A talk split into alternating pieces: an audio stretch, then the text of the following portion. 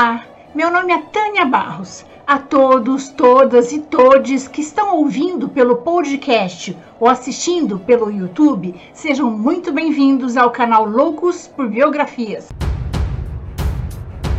Juntos, nós vamos conhecer a vida das pessoas mais interessantes, inteligentes e importantes da história mas antes de começarmos, eu gostaria muito de agradecer aos apoiadores do canal no Catarse. E se você também quiser se tornar um apoiador do canal, o link do projeto é esse aqui e vai estar abaixo na, nesta biografia. As contribuições, por menores que sejam, me ajudam a manter o canal. Agora vamos lá. Senta que lá vem história. Hoje vamos conhecer a biografia do escultor, entalhador, arquiteto e carpinteiro Antônio Francisco Lisboa, conhecido como Aleijadinho. Ele é considerado o maior artista e arquiteto do período colonial brasileiro. Sua obra, para os entendidos dessa arte, é como um balé, tamanha a maestria dos detalhes, suas talhas, os traços do rosto, suas obras em relevo estão presentes em várias cidades mineiras, como em Ouro Preto e Congonhas do Campo. Segundo o biógrafo francês Germain Bezin, Aleijadinho é o Miguel Ângelo tropical, mais um brasileiro que vale a pena conhecermos a história.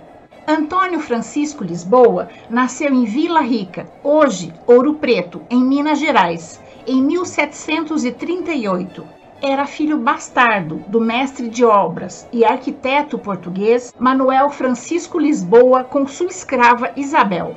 Antônio Francisco cresceu em Ouro Preto com a família de sua madrasta e de seu pai.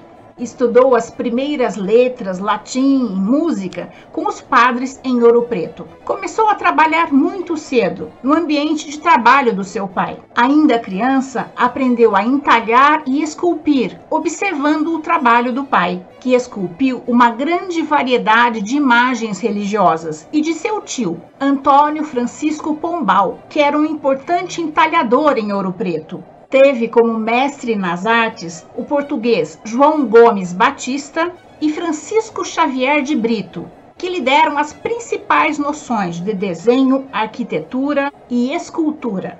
Por ser filho bastardo de pai e ter mãe escravizada, Antônio Francisco encontrou resistência ao seu trabalho nos primeiros anos de ofício. Na segunda metade do século XVIII, época da sua formação, Ouro Preto era a principal cidade mineira e contava com 30 mil habitantes.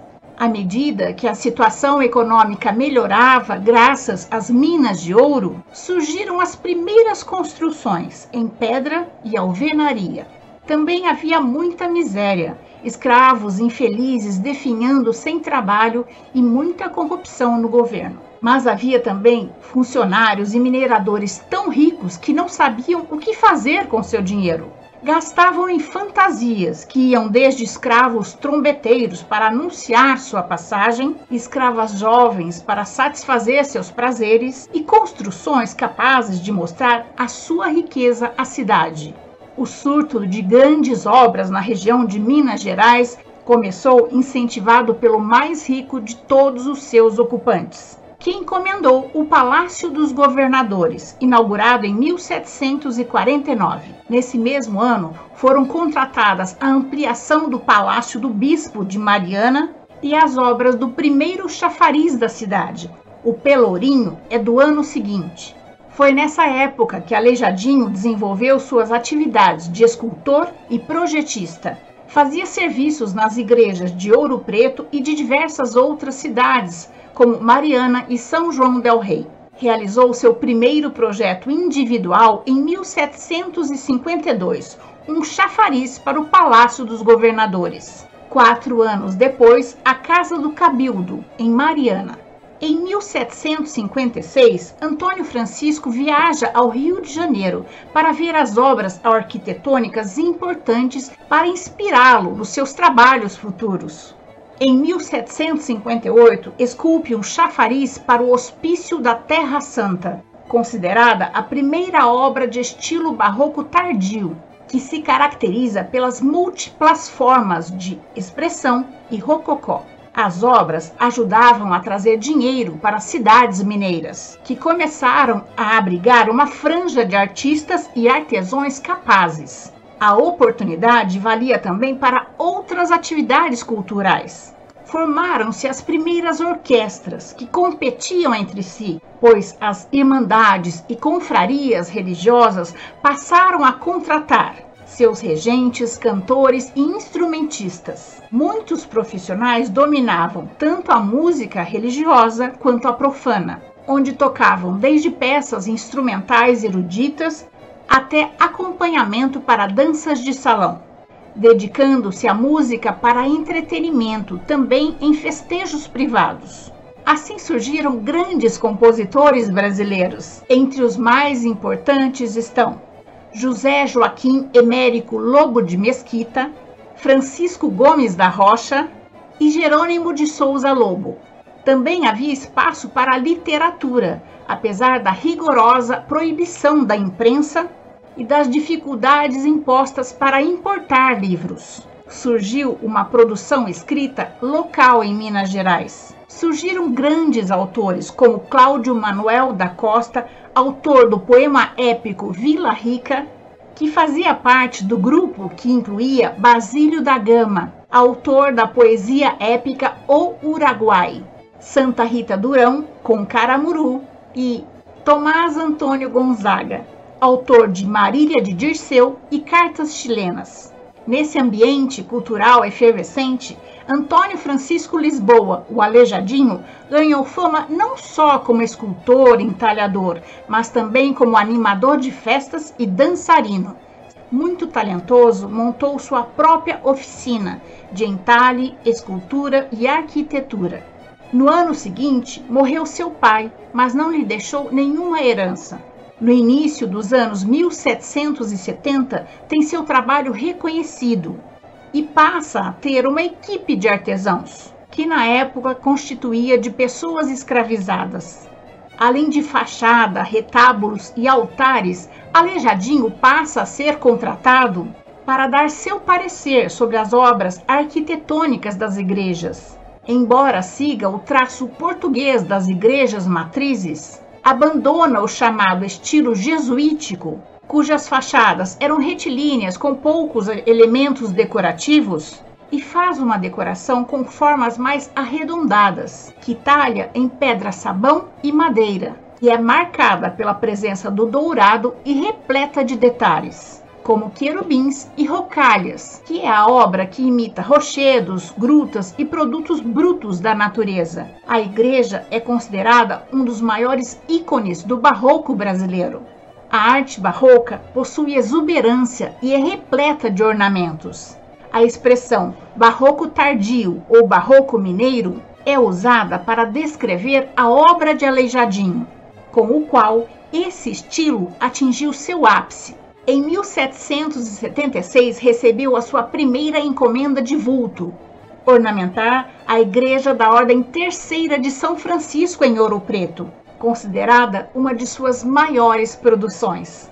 Aleijadinho, com seu estilo inconfundível, traça a planta a ser construída e supervisiona a construção que é concluída em 1794. Por essa época, no auge de sua fama, quando ele estava com 39 anos, começam a se manifestar os sintomas da doença progressiva que provocaria suas deformações físicas que lhe valeram o apelido de Aleijadinho. Especula-se que tenha sido reumatismo ou lepra, como sugere o poema de Cecília Meirelles. Mas, seja qual for a doença, ele não interrompeu suas atividades. Após perder os dedos dos pés, começou a andar sobre os joelhos. Quando perdeu também os dedos das mãos, seus ajudantes o levavam para toda parte e atavam em suas mãos o cinzel, o martelo e a régua para que ele pudesse trabalhar. E Aleijadinho vai dando conta dos seus desafios escultórios cada vez maiores, se tornando um mestre do trabalho em pedra-sabão.